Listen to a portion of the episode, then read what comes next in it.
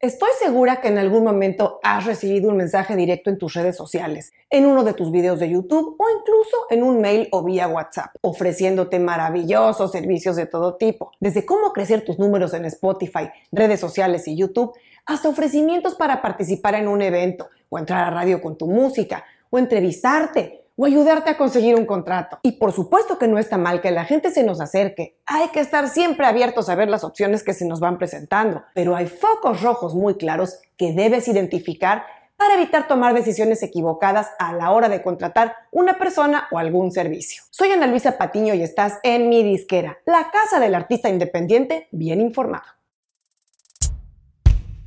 Cuando estamos creciendo nuestro negocio, en tu caso, tu proyecto musical, está claro que necesitamos echar mano de todo tipo de herramientas, recomendaciones, información y servicios de gente que nos ayude a seguir escalando. Sin embargo, allá afuera siempre va a haber quien busque aprovecharse de las necesidades y de la falta de información y conocimiento de la gente. Y son maestros en crear lo que parecen productos y servicios legítimos, efectivos, e incluso muchos de esos son profesionales de la industria que tal vez sí tengan experiencia en lo suyo, pero están dispuestos a explotar económicamente a quien se deje. Aunque es un hecho que todos tenemos que ganarnos la vida de algún modo, hay de formas a formas.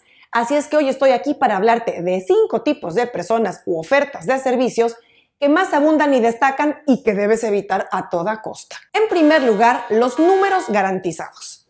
El primer foco rojo es cuando te ofrecen, a cambio de un pago, cierto número de seguidores, suscriptores, streams o reproducciones, entradas a playlists, vistas de videos, etc.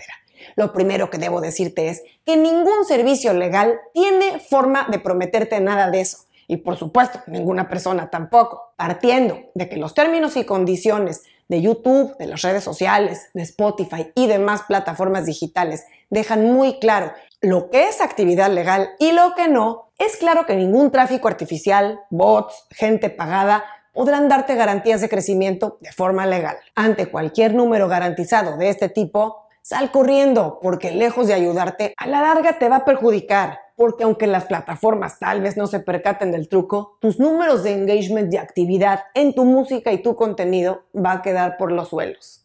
En segundo lugar, cuidado con el manager o ejecutivo súper exitoso. Es el segundo foco rojo. Claro, en este caso toma forma de persona es el súper ejecutivo exitoso que dice que ha trabajado con tales y cuales artistas muy populares y que si lo contratas va a hacer lo mismo por ti. Ojo, sin duda hay o habemos mucha gente con experiencia que estamos dispuestos a trabajar o asesorar artistas en desarrollo, por lo que este caso es más difícil de detectar como foco rojo. Pero lo que te va a ayudar a distinguir quién podría ser una opción viable y quién no es el tipo de acercamiento y el tipo de promesa. Y te explico, si alguien es insistente ofreciéndote sus servicios para que lo contrates en roles como manager, agente de shows o agente de booking, publicista, promotor, para bien las antenas. Si eres un artista emergente y aún no tienes un perfil muy alto o una actividad considerable de shows, es muy poco probable que un buen manager o un buen agente de booking se te acerque porque recuerda que ese tipo de profesionales normalmente ganan un porcentaje de lo que genera el artista de sus shows, eventos o patrocinios. Así es que tienes mucho que sospechar de ellos si aún no generas dinero y están atrás de ti. Porque claro, verás que no te ofrecen un esquema en el que ellos ganen un porcentaje, sino que te querrán cobrar de contado, por anticipado. Mi recomendación es que les muestres la puerta de salida. También, por ejemplo, si alguien que se dice un ejecutivo de marketing o experto en redes o un promotor o un publicista súper conectado, nunca tendría que estar detrás de ti si en verdad son muy exitosos, porque seguramente les sobrarían clientes. En esos casos funciona la inversa. Ellos son los que se tienen que dar el lujo de decir a quienes aceptan y no como clientes. Si ofrecen servicios concretos y legales como cursos, sesiones de asesorías, como lo hago yo, sin dar falsas promesas como contrata este curso y consigue tu primer millón de streams, entonces sí es algo que puedes evaluar para tu crecimiento. Un tercer foco rojo que tienes que estar muy listo es contratos a cambio de pago. Este foco rojo es enorme y es de los más fáciles de detectar.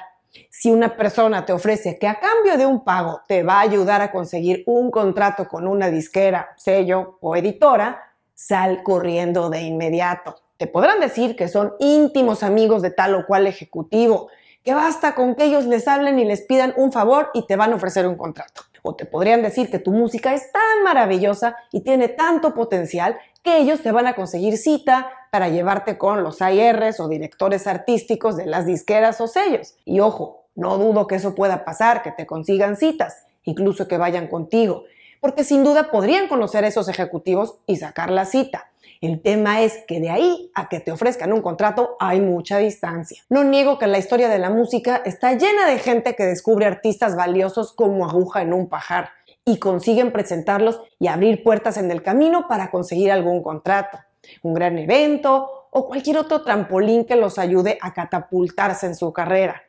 Pero generalmente cuando eso sucede, ellos no les van a cobrar a los artistas por hacerles esas gestiones. Lo podrían hacer por auténticas ganas de colaborar, por cobrar un porcentaje de la ganancia si algún negocio o evento se concreta, o incluso para hacerse manager y poder participar a nivel económico a más largo plazo con ese artista. Así es que, mucho ojo. El cuarto foco rojo es conseguirte shows o eventos. Y este foco rojo está muy relacionado con el anterior como te decía, el modelo de negocios de los agentes de booking o promotores de shows es cobrar un porcentaje de lo que se genera de un show o de una gira.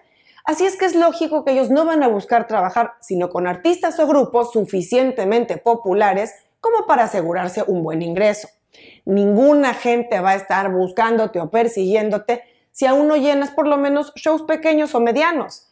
Claro, a menos de que te estén pidiendo dinero a cambio. No dudo que no te puedan poner en algún festival o colocarte abriéndole un show a algún artista.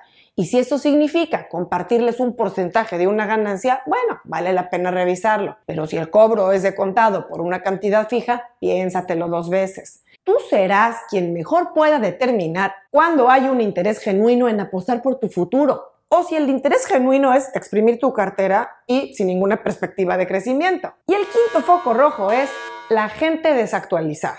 Cuando tienes oportunidad de trabajar con alguna persona o agencia que, aunque trabajó en el pasado con artistas grandes, actualmente está bastante despegado de lo que está pasando en el negocio y en la música, hay que tener cuidado. En este caso, tal vez no es que estén corriendo atrás de ti para pedirte que les contrates, pero podría ser que te los presentó alguien, que te los recomendaron, y tampoco es que te van a tomar el pelo, pueden ser perfectamente legales. Por eso este foco rojo suele ser más difícil de detectar. Te voy a decir cómo hacerlo. Pide referencias, información, casos recientes de campañas y servicios con artistas con los que trabajan. Si ves que hace varios años que no actualizan sus servicios o que no tienen clientes de cierta relevancia, piénsatelo dos veces. Es muy probable que la persona o agencia en cuestión estén bastante desactualizados y desconectados de lo que está pasando en el marketing y en la música actualmente. Así que de pronto les cae uno que otro cliente o se enfocan en servicios muy a la antigüita. Y ojo, no está mal